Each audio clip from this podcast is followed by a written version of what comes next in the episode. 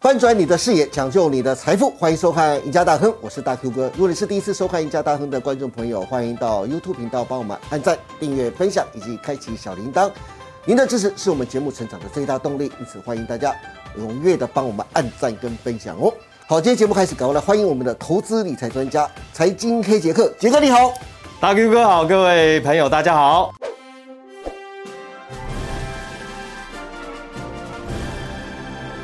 杰哥，今天是一月三十一号，年初十啊。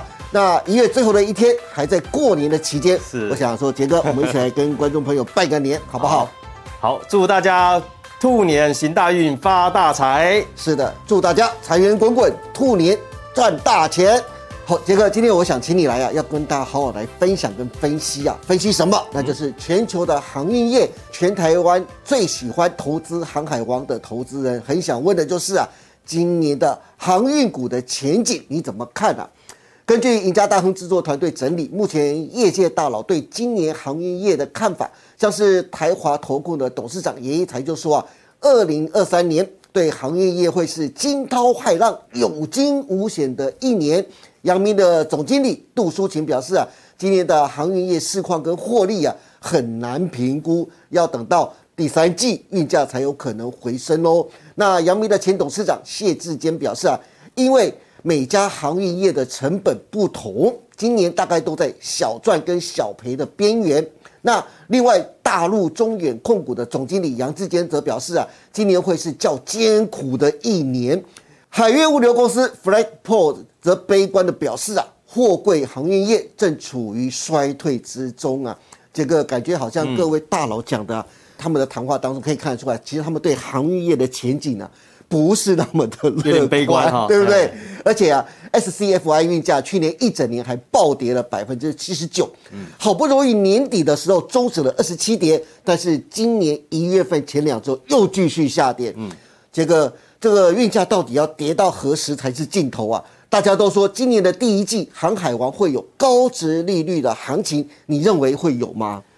呃，好，刚大 Q 哥问的这个哈，这个我们的货运价格到底什么时候才是跌到尽头嘛？哈，对，大 Q 哥，我用一句话告诉大家哈，好，叫做通膨怪兽不死，运价的跌势就不会止。通膨怪兽不死，对运价跌势不止，对，哦，是我们从赢家大亨的制作团队看到一张表格啊，可以看到就是说啊，美国农历年前所公布的这个什么去年的十二月的 CPI，从十一月的七点一啊，对降到了六点五，对不对？对哎、这是好消息啊！看起来是好消息啊！哎、看这好消息，对但是哦，距离这个 FED 它设定的百分之三，对还有一大段距 离啊，也就是说六点五还是蛮高的。嗯，好，再加上这个欧元区，我们看那个表也知道，欧元区的这个通膨虽然是呈现十七个月的一个首度以来的一个下跌哈，是，但是我们去看那个德国、英国、法国三个国家，哎，基本上通膨还是居高不下的耶。没错，甚至对我们来看亚洲国家哈，好你看这个中国啦，是日本啦、南韩啊，大家都对这个通膨这个没辙啊，甚至是南韩啊，这个在我们农历年前还宣布要干嘛？升息嘛？对没对，错嗯为什么要升息？就因为通膨还是很高嘛。对所以呢，因为这个通膨啊，它会怎么样？因为东西卖太贵了，对它会抑制人家的消费意愿。是，那一旦的抑制人家的消费意愿的需求的时候，那惨了。嗯，终端产品这个库存会怎么样？升高啊，越来越高。对那人们呢就不再消费，对自然而然的你你也知道不再消费，那库存越来越高的时候，哇，终端市场的这些叫货的人，他基本上如果我库存那么多，我还没消化掉，但我先不叫货了。对，当然，所以，呢，你也知道这个叫货中间的这个叫物流，对，我们有同意海上的，也有空运的，对不对？对。那你想说这个货运的运送，既然这个需求这么不好，报价会怎么样？下跌了，下跌当然下跌嘛。是哦，所以呢，我们才说了，这只通膨怪兽如果不死的话，我们看到这个海运的一个运价价格啊，它就是不会止跌哦。嗯，对你看这个农历年前那个 SCFI 指数，对天哪，跌到剩下什么一零三一点啊！是，哎，大哥，你知道它去年的高点是多少吗？去年高点五五一零九，五一零九，哎，嗯跌到了这个去农历年前的一零三一啊，是哎，跌掉了八成哎、哇，为什么会跌到八成？就是因为啊，这个需求越来越差，库存越来越高，所以不需要运货了嘛。是所以呢，现在呢，我想说，哎，二零二三开始哈，嗯，要马上面临一个叫什么千元保卫战，对，到底会不会跌破千元？是不是这个运价就完蛋了？就此就跌到什么三年前那个起涨点？哇，我认为啦，嗯不一定。好，我认为不一定。为什么？因为现在全球的通膨开始慢慢的降温了，是美国也知道降到六点五，虽然距对离三还有一段距离啦。是哈只是说这个通膨在高档的时候，当然运价可能还有下跌的空间，不过要跌到哪里了？嗯，二零二零年的起涨点是多少？七百到八百位置。哦，七百到八百的位置，你想哦，五千跌到一千了，哎，是跌了一年了。对那你从一千跌到七八百，那就相对快了。比较快了， 哎，比较快了嘛，很接对不近对了？嘛， 哎比较快了嘛，对啊，哈。所以我们这样来看的话，哎，刚才大哥问了我第二个问题嘛，对，也就是说今年到底航海王会不会有高值利率行情啊？会不会呢？嗯，我想说很可能会有，哦，为什么你知道吗？是因为我们从这个赢家大亨这个制作团队提供一张表格可以看到哦。好，如果我们从这个一月十七号，嗯，台股封关当日的这个货柜三雄的收盘价来看，好，哇，你看哦，这个长隆啊，估计啊，现金值利率高达四成哦。哇，四成欸哎、耶，它可以说是台股，我应该说是台股里面啊最高的殖利率我啊。相信没有人比他更高了嘿啦。那你用阳明来看，也有三十五六左右，对不对对？那望海差一点，差也有百分之十 五啊。是，为什么？因为去年赚太多了，对但是相对股价跌下来了嘛，是所以这个殖利率来讲的话，哎，不错，嗯，看起来不错。我们来看现在的银行的定存，一年期啊，我们台币的定存，好，最高也才一点五六哦。是，好了好了，算算百分之二就好了，好算两趴就好了。好，那我们看那个最差货柜三雄最差叫万海，对殖利率呃刚有什么百分之十15%五嘛，那至少是银行定存的多少7.5 7.5倍 啊。，哇，那你不不用讲那个长隆了，是那长隆的高达二十倍，二十倍啊，哎它是百分之四十的殖利率耶，蛮吸引人的，对不对？当然吸引人啊，连那我当然都会被吸引。对，啊，同样你钱放在银行里面，或是你拿去买长隆来去赚它的那个股息的话，是一年的时间，我赚长隆的利息啊、股息啊，相当于是银行定存的二十倍哦。相当于我买长荣一年的那个嗯股利所得啊，对啊，所以呢，你看看这会不会吸引到法人？会一定啊，甚至吸引吸引到一般的散户散户朋友啊。是，所以我在说，应该会有殖利率行情啊。嗯，对但是我要强调一下哈、啊，因为毕竟是赚殖利率、对赚股息、赚是殖利率，对那它是短线，浅尝辄止就好了。哦，因为毕竟我们要看的是什么？未来这个航运的这个产业到底好不好？所以杰哥的意思是说，高殖利率不代表它的产业前景是好的，哎，对，因为说实话，那个叫时机财，是航运股这前两年这个叫时机财啊，嗯，今年不会再有了啦。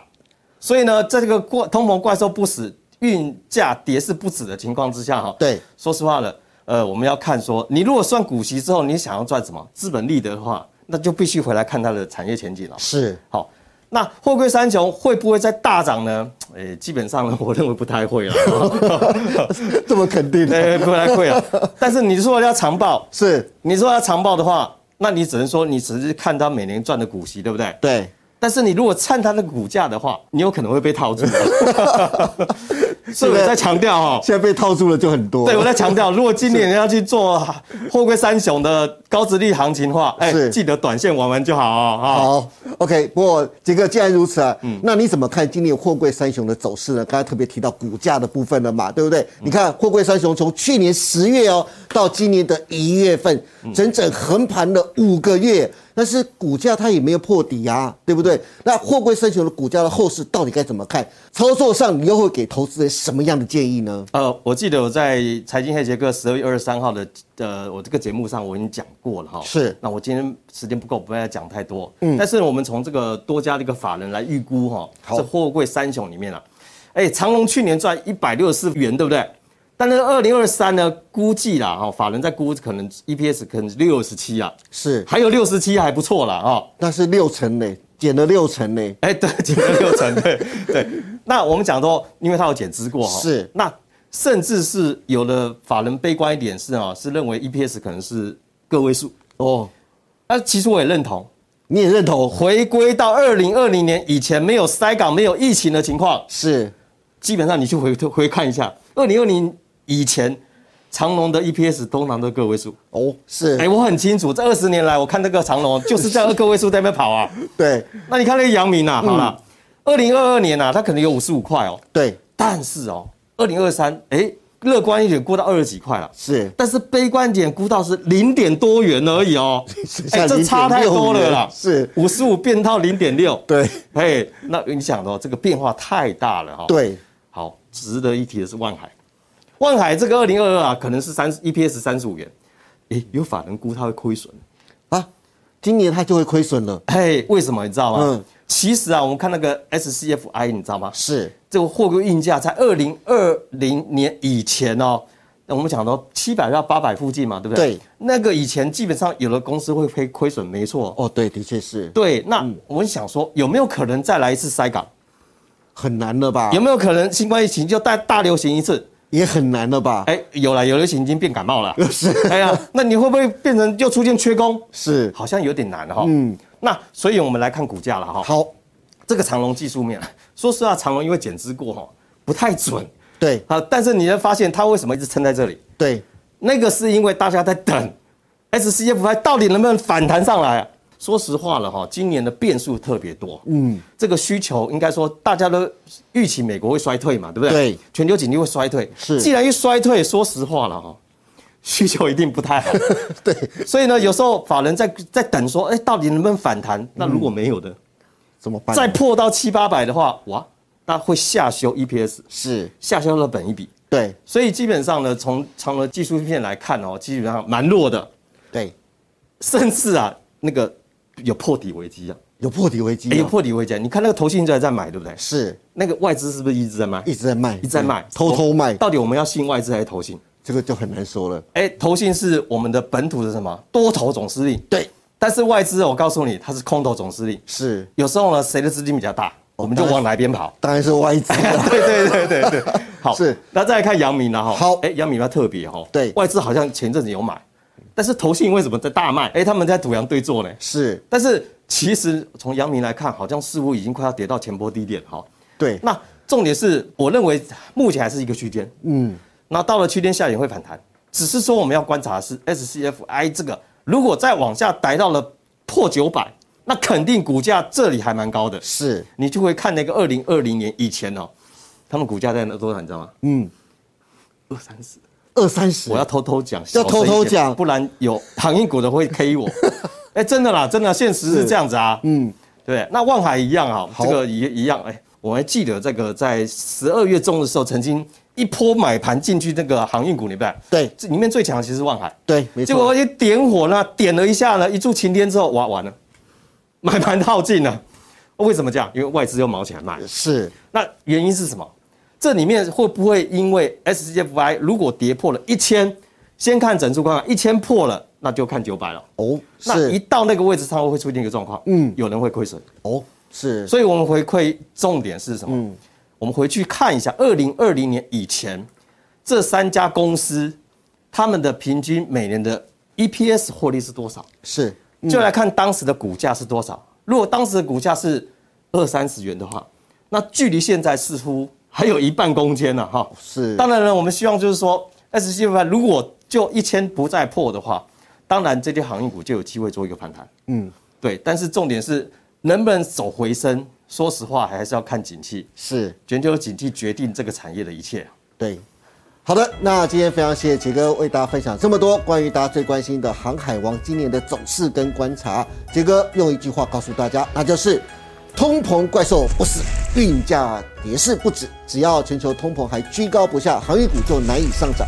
至于第一季的殖利率行情，杰哥则建议投资人短线玩玩就好，毕竟今年航运的产业前景仍不明朗。操作上更要小心，眼明手快才能避免住套房啊。最后，如果大家想知道杰哥对于理财投资更详细的解说跟分析，欢迎大家每天下午的四点半锁定在 YouTube 上架的《财经黑杰克》节目网址就在影片的下方，欢迎大家踊跃的点阅跟分享哦。那今天非常谢谢杰哥带来这么精彩的分析，也谢谢大家收看我们家大亨。别忘记每周一到周四下午的五点半，我们再见喽，拜拜拜拜。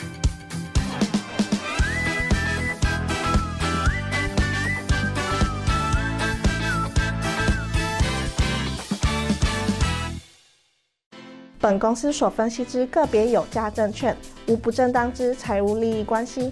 本节目资料仅供参考，观众朋友请勿看节目跟单操作，应独立判断、审慎评估并自负投资风险。